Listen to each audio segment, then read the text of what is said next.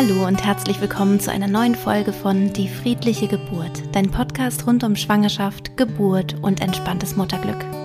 Ich bin Christine Graf, ich bin Mentaltrainerin, Hypnosecoach und Mama von drei Kindern und ich bereite in meinen Seminaren Frauen auf positive Geburtserfahrungen vor. In der heutigen Podcast-Folge möchte ich ein bisschen das Verständnis für Hebammen und Ärzte in dir stärken. Und ich wünsche dir wieder ganz viele hilfreiche Erkenntnisse für dich und viel Freude bei dieser Folge.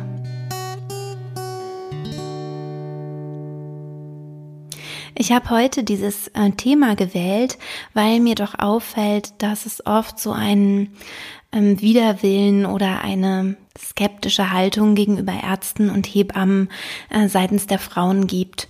Und ich kann das auch total verstehen, weil bestimmte Abläufe oder ähm, die Art, etwas zu kommunizieren, manchmal nicht ganz optimal sind für Schwangere. Und ähm, ich möchte aber in dieser Folge ein bisschen erklären, warum das eigentlich so ist, also warum Hebammen sich so oder so vielleicht verhalten oder Ärzte oder Ärztinnen sich vielleicht auf bestimmte, ähm, auf eine bestimmte Weise verhalten, was einem vielleicht einfach nicht gefällt. Und ähm, ich glaube, wenn wir verstehen, wie ihre Situation ist, können wir uns auch besser darauf einlassen und fühlen uns dann nicht selbst irgendwie angegriffen. Vielleicht ist es dir selber auch schon mal begegnet, dass du zum Beispiel zu deinem Frauenarzt oder deiner Frauenärztin gehst und da so mit ganz vielen Ängsten konfrontiert wirst oder mit so negativen Einschätzungen oder dass Sachen irgendwie formuliert wurden, was dir dann Angst gemacht hat. Und wenn du meinen Podcast schon länger hörst, dann weißt du, dass Angst und Geburt oder auch Angst und Schwangerschaft einfach nicht so richtig gut zusammenpassen. Also das ähm, wirkt sich einfach ein bisschen negativ aus, wenn man nicht aufpasst.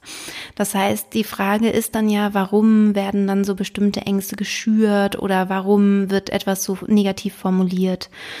Und ich verstehe das total, dass man denkt, warum macht denn der Arzt oder die Ärztin das, wo sie doch eigentlich wissen sollten, dass es nicht förderlich für eine Schwangerschaft oder Geburt ist, wenn ähm, die Frau, wenn die Schwangere Angst bekommt. Und ich glaube, für mich gab es so eine Art ähm, äh, Erweckungserlebnis, also ein Erlebnis, wo ich äh, meine Perspektive sehr stark verändern konnte. Und zwar, als ich einmal bei meiner Frauenärztin war, selber zu einer Behandlung. Es war nach der Geburt meiner Tochter, die ich in Hypnose äh, gemacht habe und da eben so positive Erfahrungen gemacht habe. Und ich habe ihr von diesem Geburtserlebnis berichtet und auch berichtet davon, was ich ähm, plane, also dass ich eben plane, Frauen da auch zu begleiten. Damals vor sieben Jahren war das. Und die Ärztin, die hat zu mir gesagt, Frau Graf, ich glaube, ich sollte mal eine Sitzung bei Ihnen buchen, weil ähm, wenn Sie mit Angstauflösung arbeiten, das wäre auch für mich mal ganz gut. Und ähm, ich war ganz überrascht, weil ich dachte, wieso, wieso Angst? Sie ist doch nicht schwanger. Was ist das Problem? Und dann hat sie mir einfach nur so eigentlich angedeutet, ähm, was sie für Ängste hat. Sie meinte, sie hat unglaublich Angst, irgendwas zu übersehen. Und ähm, ich hatte vorher einfach diese Perspektive noch nicht eingenommen. Sie hat Angst, dass sie irgendein, natürlich irgendeine Krankheit übersieht, ähm, irgendwas nicht genau genug überprüft hat und natürlich auch denke ich jetzt, Angst davor, dass ihr das irgendwann mal vielleicht angelastet werden könnte. Man darf nicht vergessen, dass die Verantwortung, ähm, ob eine Geburt ähm, so oder so verläuft, bei den Ärzten und bei den Hebammen liegt. Und ich habe immer gut reden oder ich ähm, kann hier so frei sprechen und kann mich hier wohlfühlen, weil ich nicht verantwortlich bin. Selbst wenn ich Frauen ähm, coache und ihnen beibringe, wie sie gut mental durch eine Geburt gehen können, bin ich doch letztendlich nicht ähm, dafür verantwortlich, ob das Kind am Ende gesund zur Welt kommt und die Frau gesund bleibt oder nicht. Ähm, das liegt eben wirklich in der Hand der Ärzte und der Hebammen. Und ich glaube, wenn wir uns klar machen, was für eine riesige Belastung das ist, können wir verstehen, warum manchmal so oder so argumentiert wird oder vielleicht etwas, ähm, etwas erzählt wird, wo man denkt, Mensch, diese Information, die hätte ich jetzt nicht gebraucht. Zum Beispiel, wenn der Arzt oder die Ärztin sagt, oh, ähm, bei dem Ultraschall sehe ich aber, das Kind äh, scheint sehr, sehr groß zu sein. Da müssen wir aber mal äh, drüber nachdenken wo man vielleicht noch nicht mal sagt, wir raten jetzt äh, einen, einen geplanten Kaiserschnitt oder sowas, aber wo es einfach der Frau dann Angst macht. Es ist aber eigentlich die Angst des Arztes, die sich da überträgt. Die Angst vor einem Risiko, die Angst, wie gesagt, etwas, ähm, etwas nicht formuliert zu haben, was einem dann später vielleicht ähm, vorgeworfen werden könnte. Letztendlich ist es so, dass die Ärzte und Hebammen auf der sicheren Seite sind, wenn sie die Frau auf alle Eventualitäten vorbereiten und eine mögliche Diagnose oder etwas, was so aussieht, als könnte das in eine gewisse Richtung geht, gehen, ähm, wenn sie das aussprechen dann können Sie sagen, das haben wir ja vorher schon gesagt und hier ist die und die Diagnose oder dies und dies haben wir vermutet ähm, und deswegen haben wir der Frau geraten zu der und der Medikation zum Beispiel, ähm, was vielleicht gar nicht unbedingt notwendig gewesen wäre. Und ich glaube, dieses Verständnis kann auch dazu führen, dass man bestimmte Sachen wieder ein bisschen mehr zu sich nimmt, zu sich selbst nimmt, also selbst in die Verantwortung geht. Im Grunde also ähm, Ärzte und Hebammen entlastet. Es gibt bestimmte Leitlinien auch zum Beispiel an Kliniken. Jede Klinik hat da ihre ganz eigenen äh, Leitlinien, wonach sie sich richten und wonach sie arbeiten. Und in manchen Kliniken sind diese Leitlinien sehr, sehr streng und in manchen sind die sehr locker. Und ähm, das ist für dich total wichtig zu wissen und sich auch im Vorfeld zu erkundigen, wie ist es denn bei der Klinik, wenn du überhaupt eine Klinikgeburt planst, ähm, die du dir ausgesucht hast. Warum gibt es denn bei manchen Kliniken so ganz, ganz ähm, eng gesteckte, ganz strenge Leitlinien? Das geht einfach darum, wenn es zu einer Gerichtsverhandlung kommen sollte nach einer Geburt, ist die Gefahr einer Verurteilung dann geringer. Also das heißt, wenn alles Mögliche medizinisch abgedeckt wurde und gemacht wurde, selbst wenn das kontraproduktiv für den Geburtsverlauf ist, aber eben rein medizinisch sozusagen man zeigen konnte, dass man ja alles getan hat, dann ist die ähm, Chance oder das Risiko einer Verurteilung sehr, sehr, sehr gering, falls mal etwas schiefgelaufen ähm, sein sollte. Ich gebe dir dafür mal ein Beispiel.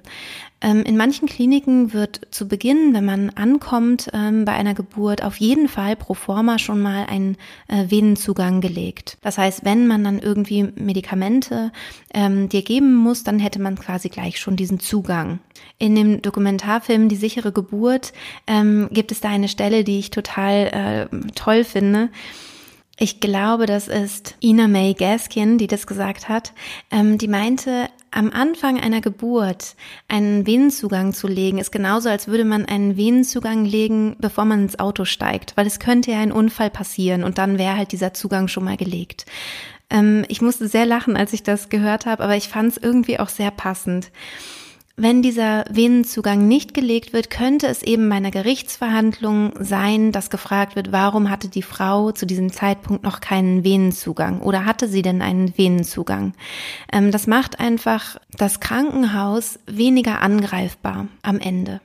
Ein Venenzugang ist aber absolut gar nicht notwendig, wenn du eine natürliche Geburt hast, wenn alles gut läuft. Und wenn etwas schieflaufen sollte, ist in Sekundenschnelle ein Venenzugang gelegt. Das ist was, was das Krankenhauspersonal wirklich in wenigen Sekunden legen kann. Das heißt, du musst jetzt auch keine Sorge haben, wenn du sagst, ich möchte keinen Venenzugang, ähm, dass dann was ganz Schlimmes passiert im Notfall, sondern wird dir ganz schnell ein Venenzugang gelegt. Das ist überhaupt nicht notwendig. Es ist quasi nur für die Dokumentation am Ende, wenn etwas schief gelaufen sein sollte, damit das Krankenhaus einfach zeigen kann, wir haben nur nach den äh, Richtlinien und Leitlinien gearbeitet, wir haben alles in unserer Macht Mögliche getan. Das ist auch was, worunter übrigens viele Hebammen leiden, die selber wissen, einen Venenzugang pro forma zu legen ist eher irritierend für die Geburt, es ist eher störend für den Geburtsverlauf oder macht es der Frau ein bisschen schwieriger. Ähm, ich würde das eigentlich lieber nicht machen, aber ich muss, weil einfach das von höherer Stelle und von den Leitlinien des Krankenhauses aus ebenso von mir verlangt wird. Und ich habe mit vielen ähm, jungen Hebammen zu tun, die jetzt gerade in den Beruf eingestiegen sind, die mir das eben auch so berichten, dass sie sagen, ähm, viele Sachen würde ich so gerne nicht machen, aber ich muss sie machen, weil das einfach so äh, von oben verlangt wird. Und ich muss das auch dokumentieren.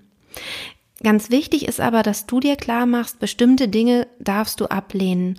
Und meine Empfehlung ist, dass du bevor du zur Geburt ins Krankenhaus kommst, vorher schon mal da bist und deine Akte schon mal angelegt wird.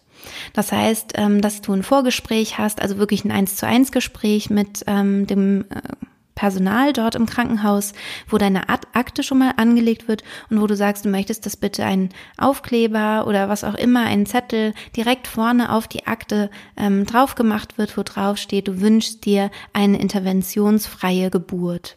Einen Venenzugang zu legen ist schon eine Intervention und ähm, natürlich kannst du das auch ganz ähm, respektvoll und freundlich formulieren und kommunizieren. Und das ist auch immer das, was ich ähm, richtig finde. Dass du sagst, ähm, wenn ein Venenzugang oder irgendwas, eine Intervention notwendig wird, dann ist das natürlich völlig in Ordnung. Dann mache ich gerne, gerne mit. Aber wenn es nicht notwendig ist, dann möchte ich bitte, dass darauf verzichtet wird. Viele Hebammen begrüßen das sogar, denn in dem Moment, wo sie das haben, wo sie von dir sozusagen ähm, diese Anweisung bekommen haben, können sie das auch rechtfertigen vor, ähm, vor ihren Chefs sozusagen, vor dem Chefarzt oder wem, wem auch immer. Ähm, das heißt, du bist ja immer noch Herrin deines Körpers. Du kannst immer noch über deinen Körper bestimmen und wenn du bestimmte Dinge nicht möchtest und bestimmte Interventionen nicht möchtest, dann ist das völlig in Ordnung. Natürlich macht es keinen Sinn, wenn du über irgendwas nicht Bescheid weißt und dann sagst, das möchte ich nicht und das ist aber medizinisch notwendig und dann gibt es dein Gerangel. Ähm, das ist was, was natürlich absolut nicht äh, in meinem Sinne ist.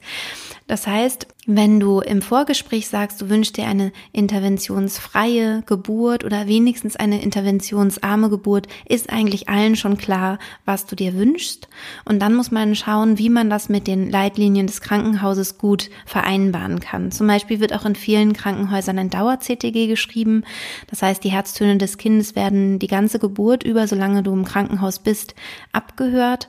Das ist auch wieder ein Protokoll, was eben im Falle eines, eines Rechtsstreites eben vor Gericht dann eben vorgelegt werden könnte, wo man dann sagen könnte, ja, wir haben nicht reagiert, weil die Herztöne waren ja so und so und so. Also man kann richtig nochmal nachvollziehen, ähm, wie ist die Geburt wirklich verlaufen. Es ist aber für die Geburt nicht notwendig, dass die ganze Zeit ein CTG geschrieben wird.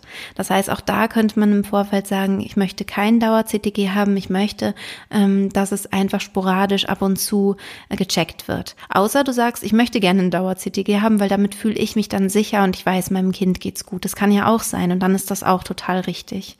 Es gibt mittlerweile viele Krankenhäuser, die ein Funk-CTG haben. Das heißt, dass du nicht an Kabeln angeschlossen bist, sondern damit dich frei bewegen kannst. Das ist dann weniger störend. Aber wenn du zum Beispiel ein CTG hast, was an Kabeln angeschlossen ist, dann kannst du dich einfach nicht mehr so frei bewegen. Genauso auch wie der Zugang in der Hand. Wenn dir dieser Venenzugang gelegt wurde, kannst du dich zum Beispiel schlechter in den vier Vierfüßlerstand äh, stützen, deine Hand aufstützen, weil das vielleicht Schmerzen bereitet. Also es kann dann einfach unangenehm sein.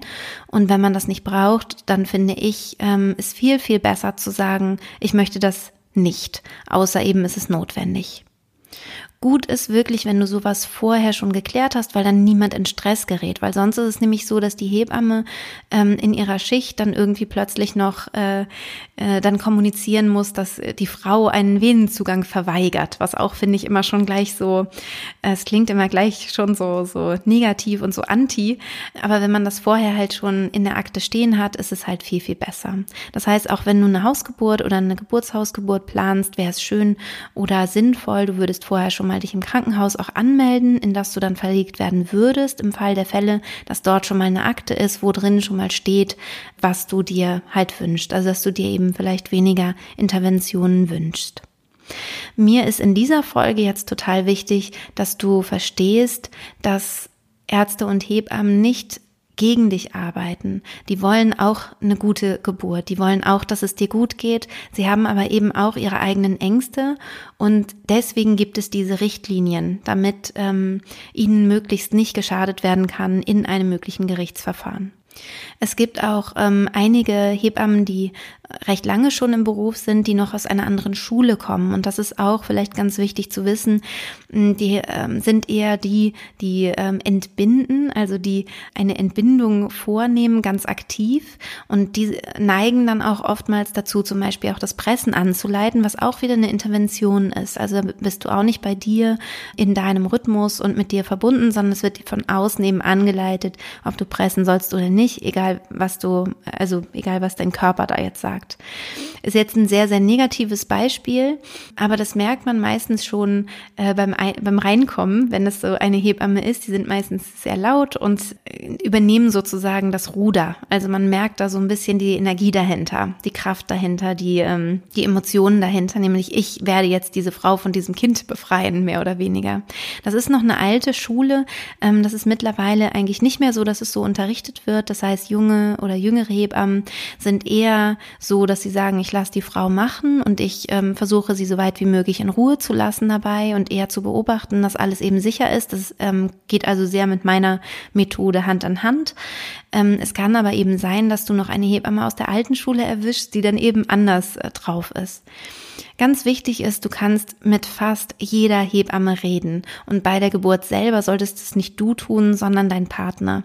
Das heißt, man kann sagen, man wünscht sich keine Intervention, wenn es nicht notwendig ist. Man wünscht sich Ruhe und eine entspannte Atmosphäre, ein stilles Reinkommen, kein Reden zwischendurch. Das kann man alles kommunizieren. Und die aller, aller, allermeisten Hebammen, auch welche von der alten Schule, äh, werden sich sofort daran halten. Das ist gar keine Frage, weil es ist deine Geburt und du kannst bestimmen, wie du ähm, die Umstände, die äußeren Umstände haben möchtest. Zumindest in weiten Teilen kannst du das bestimmen. Und diese Hebammen, die aus dieser alten Schule noch kommen, die meinen es ja auch gut. Die haben gute Erfahrungen gemacht äh, mit dem ganz starken Anleiten, insofern als dass sie Geburten beschleunigen können, auch dadurch. Manchmal ist es so, dass es dann zu einer Sauglockengeburt kommt, weil die Frau zum Beispiel vom langen Pressen, weil sie zu früh angeleitet wurde, ähm, dann nicht mehr kann und dann muss eben nachgeholfen werden. Aber letztendlich ist vielleicht das Kind eine halbe Stunde früher da. In jedem Fall ist es so, dass diese Frauen sehr, sehr viele Jahre Hebammenerfahrung auf dem Buckel haben und aufgrund dieser Erfahrung so handeln, wie sie handeln und auch das Gefühl haben oder den Glauben haben, dass sie damit der Frau etwas Gutes tun. Auch wenn du das vielleicht anders siehst und ich jetzt aus meiner Perspektive es auch anders sehe, ähm, haben sie aber doch den Wunsch, den Frauen zu helfen und ihnen etwas Gutes zu tun. Und ich glaube, es ist ganz, ganz wichtig, sich das immer klar zu machen.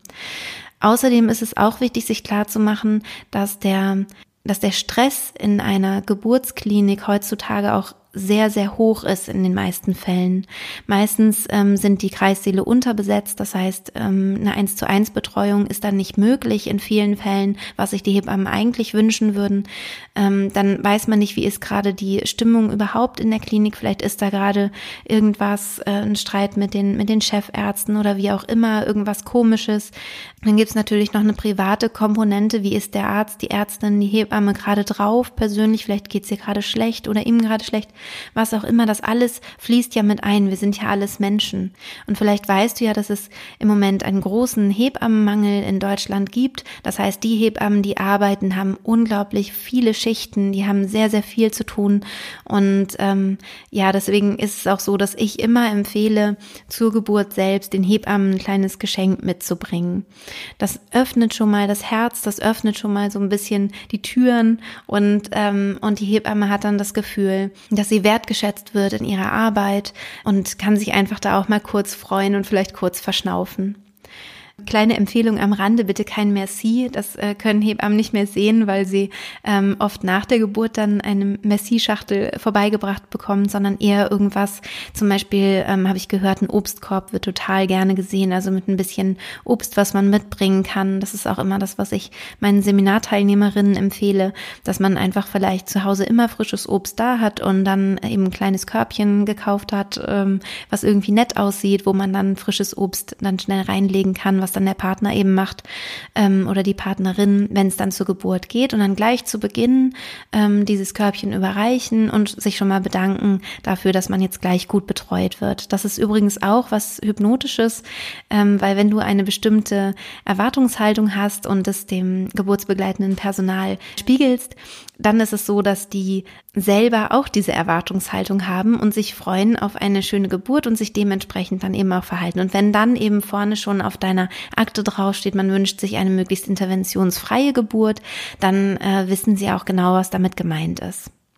Du kannst am Anfang, wenn du dein Krankenhaus aussuchst, auch schauen, wie viel Interventionen sind denn da so üblich. Also wie hoch ist zum Beispiel die Dammschnittrate. Vom Dammschnitt rate ich ähm, total ab, weil neueste Studien besagen, dass ähm, einfach ein Dammriss viel, viel besser zusammenwächst als ein Dammschnitt.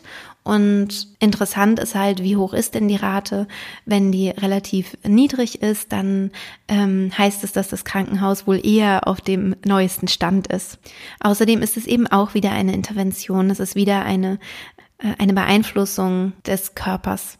Und man kann natürlich dann auch im Vorgespräch fragen, wie ist es mit einem Venenzugang, wird der pro forma gelegt?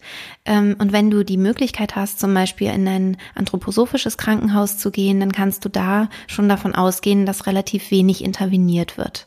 Also das heißt, dass so ein Venenzugang nicht am Anfang gelegt wird und ähm, dass du ähm, in Ruhe gelassen wirst und dass vielleicht es sogar möglich ist, auch eine Kerze zum Beispiel anzuzünden, falls du das möchtest. also die sind da einfach noch diesem natürlichen Prozess noch anders verpflichtet oder fühlen sich dem noch anders verpflichtet. Die Leitlinien sind nicht ganz so streng sozusagen wie bei einer Level 1 Klinik, wo direkt eine Kinderklinik mit äh, daneben ist und wo man einfach auch die ganzen Risikofälle hat. Bei so einer Level 1 Klinik ist es so, dass man einfach alles schon gesehen hat und dadurch natürlich das Personal auch eine bestimmte Angst hat oder was heißt Angst, ja, aber zumindest auf alles Negative vorbereitet ist und vielleicht auch noch nicht so viele ähm, positiv verlaufende natürliche Geburten erleben, wie zum Beispiel eine Geburtshaushebamme vielleicht oder eine äh, Hausgeburtshebamme erlebt. Denn zu einer Hausgeburt oder Geburt oder Geburtshausgeburt werden ja nur Frauen zugelassen, die ähm, keine Risikoschwangeren sind ähm, und wo alles ähm, gut läuft. Also wo man vorher in den Voruntersuchungen gemerkt hat, das ist alles super und ähm, dementsprechend sind da einfach viel weniger negative Erfahrungen äh, zu erwarten.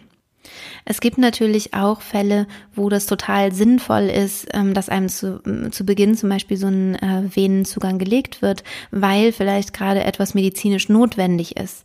Und dann ist es natürlich auch total okay und dann kannst du auch damit umgehen. Also gerade wenn du mit Hypnose arbeitest, ähm, ist es total möglich, auch durch alles durch gut durchzukommen, also durch jede Intervention, weil du ähm, nicht so im Außen bist, sondern so tief in dich selbst versunken, dass du diese Arbeit an deinem Körper nicht so mitkriegst, wie ähm, und es irritiert dich nicht so, wie wenn du wach wärst. Also wenn du äh, wach im Sinne von äh, geistig gerade total da ähm, wärst.